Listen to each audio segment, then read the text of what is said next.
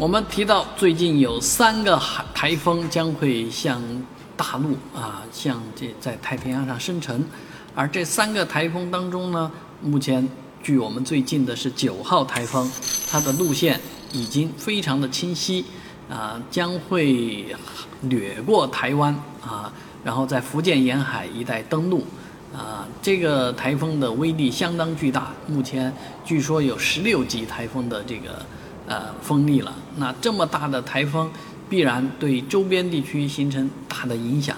啊，据说上海有可能受到这一次台风的影响，尤其是它正逢开学的时候，中小学开学，而中小学开学势必会受到连续的降雨啊，台来自台风的影响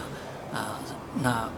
会不会有一些呃新的通知出现？所以我们一定要。注意啊，注意社交媒体上的消息，啊，合理的规划自己的出行，同时也要准备好孩子们的这个读书的事情，啊，如果上不了学，去不了学校，那就得在家里面自学。